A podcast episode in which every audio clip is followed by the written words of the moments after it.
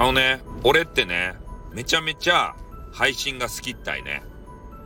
うん。もう寝ても覚めても配信が好きったいね。まあこういう人たまにおると思っちゃけど、まあみんなはね、えー、暇つぶしにちょろっと配信やってるだけだよとか、まあ、そういう方いると思うんすけど、やっぱ配信ね、やり出すとこう止まらないわけですよ。特にね、やり始めた頃なんて、えー、みんなとの交流が楽しすぎてね、もう寝る間も惜しんで配信をしちゃうと。そしてね、心が疲れちゃって、えー、少しお休みに入るということが、あの、多々あります。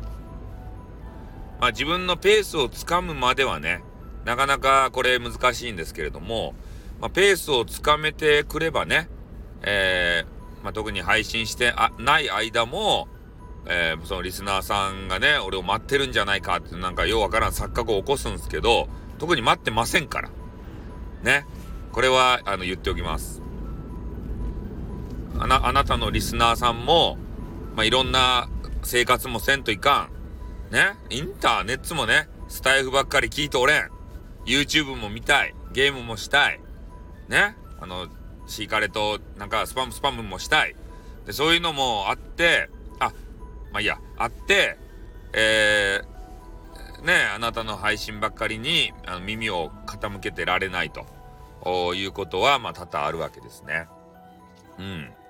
だからそういうのはね、やっぱ気にせず、まず最初はね、もう気軽に、えー、配信してみたらいいんですよ。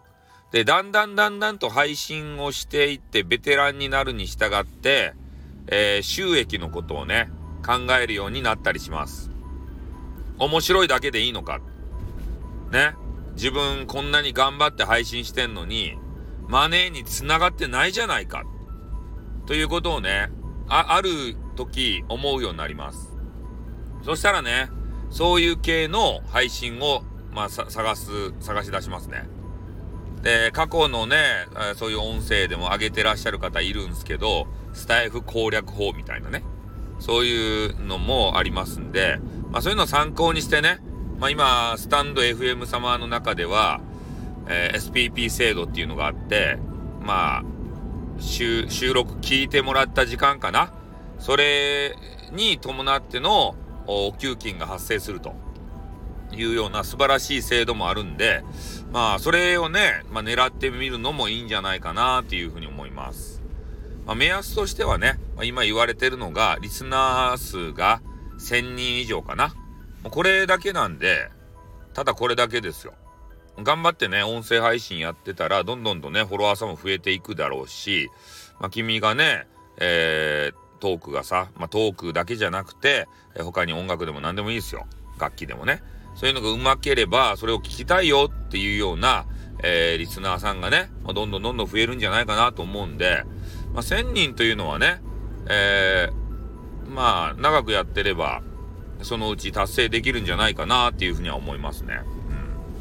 うん。まあ、なので、えー、配信、とにかくね、配信こうやってきて、えー、なんか辛いなとか、なんか、よわからんね、思、あの、思い悩む方いると思うんですけど、悩んだらとりあえずね、スタイフさんの顔を思い出して、俺んとこに来いと。